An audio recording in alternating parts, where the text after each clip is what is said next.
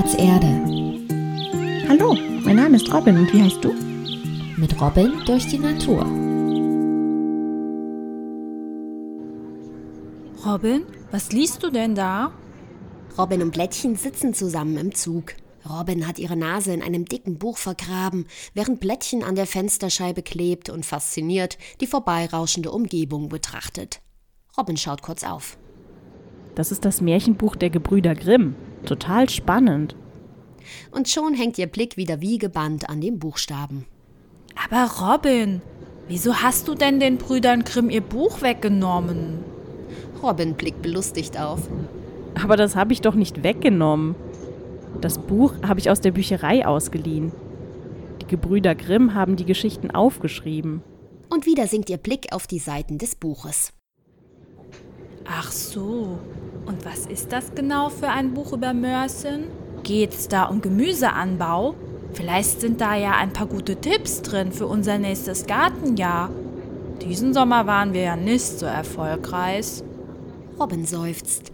Sie legt ihr Lesezeichen zwischen die Seiten und klappt das Buch zu. Blättchen ist ganz offensichtlich in Plauderlaune. Kein Mörchenbuch, ein Märchenbuch. Märchen sind Geschichten, die sich die Leute früher erzählt haben. Vor allem, um Kindern wichtige Regeln und Werte zu vermitteln. Sowas wie, mm, dass man nicht mit Fremden mitgehen soll, wie das Rotkäppchen. Die Geschichten wurden früher einfach weitererzählt, als die meisten Leute nicht lesen und schreiben konnten. Die Gebrüder Grimm haben die Geschichten dann irgendwann aufgeschrieben. Aha. Na, vielleicht gibt es ja auch ein paar hilfreiche Geschichten über wichtige Werte, wie Zuverlässigkeit beim Gießen und Beharrlichkeit bei der Pflege des Gemüsebeetes. Robin lächelt gequält. Blättchen spielt nämlich darauf an, dass sie diesen Sommer etwas mehr als einmal die Pflege ihres Gemüsebeetes vernachlässigt hat. Deshalb ist bei dem warmen Sommer leider das meiste vertrocknet. Du hast ja recht, ich war dieses Jahr nicht gerade ein Held auf dem Gemüsefeld. Das kann man wohl sagen. Erinnerst du dich noch an den Sommer vor zwei Jahren, als wir mit ganz vielen Kindern die Stadtbäume gegossen haben? Robins Gesicht bekommt einen träumerischen Ausdruck. Daran erinnert sie sich noch genau. Damals hat Maria uns allen ein Eis ausgegeben. Und Abor hat sich so sehr gefreut. Weißt du was?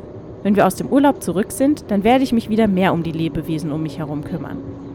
Das klingt doch nach einem Plan. Dann gibt es vielleicht endlich wieder was Leckeres aus unserem Garten. Weißt du, ich hätte ja gerne die Pflänzchen gegossen. Aber leider sind meine Arme zu kurz für die Gießkanne. Robin und Blättchen müssen kichern. In diesem Moment geht die Tür auf. Robins Eltern und Geschwister kommen aus dem Bordbistro zurück. Dort haben sie gerade zu Mittag gegessen, während Robin und Blättchen auf das Gepäck aufgepasst haben. Einige Tage später ist Robins Familie gemeinsam zu einer kleinen Wanderung aufgebrochen. Im Internet haben die Eltern einen Naturerlebnispfad rausgesucht. Robin und Blättchen durften schon ein wenig vorausgehen.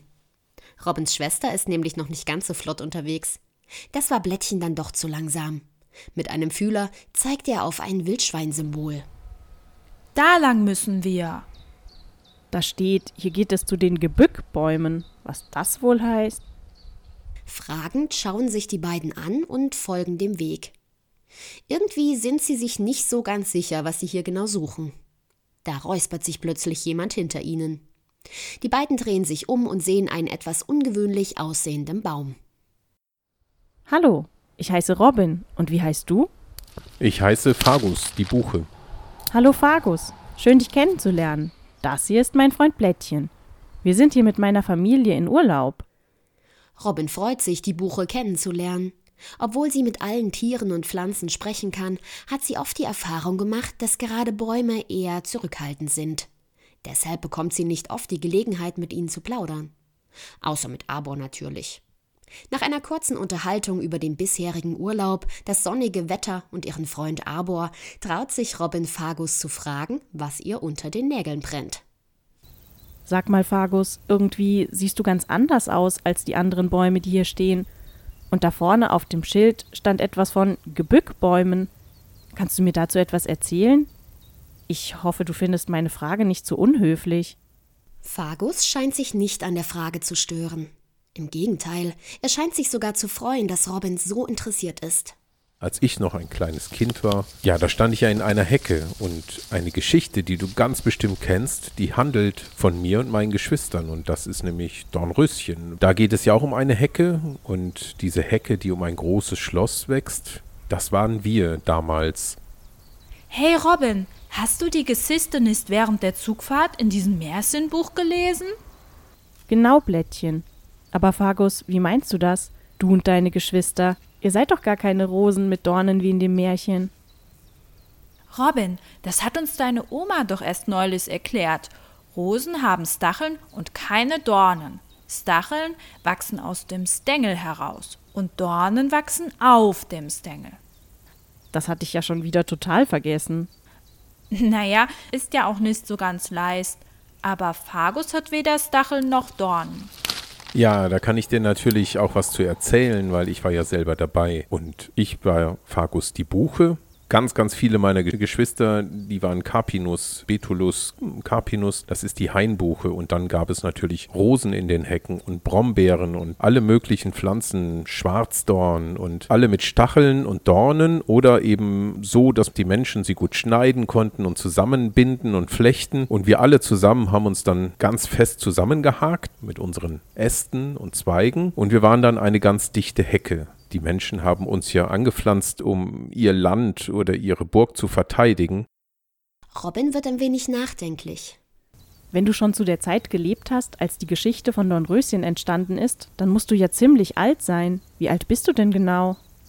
Oh, da muss ich überlegen. Es ist schon so lange her, dass ich geboren wurde. Bestimmt schon 300 Jahre. Blättchen staunt. Sie ist sich nicht sicher, ob sie schon mal jemanden getroffen hat, der so alt ist. Was braucht Baum denn, um so alt zu werden? Zeit, viel Zeit, ein bisschen Platz im Wald, Sonne, Regen, Boden, auch mal Frost im Winter und vor allen Dingen, man muss mich stehen lassen, die Menschen dürfen mich nicht fällen. Als es vor zwei Jahren so heiß war im Sommer, da haben wir zusammen mit ganz vielen Kindern die Stadtbäume gegossen.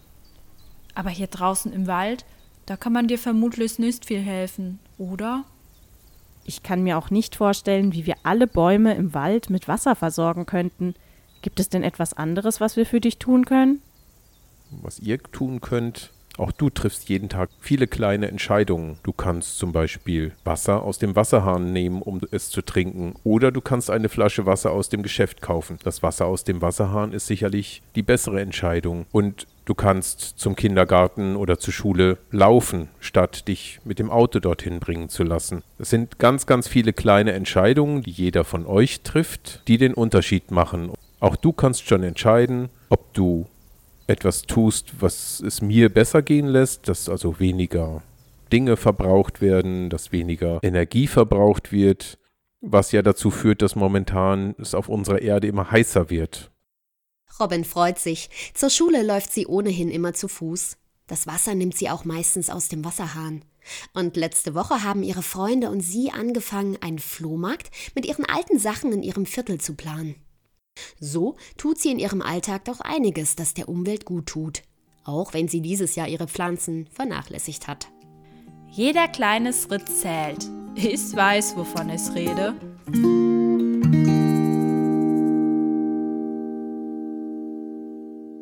Du möchtest noch mehr über Robin und ihre Freunde erfahren?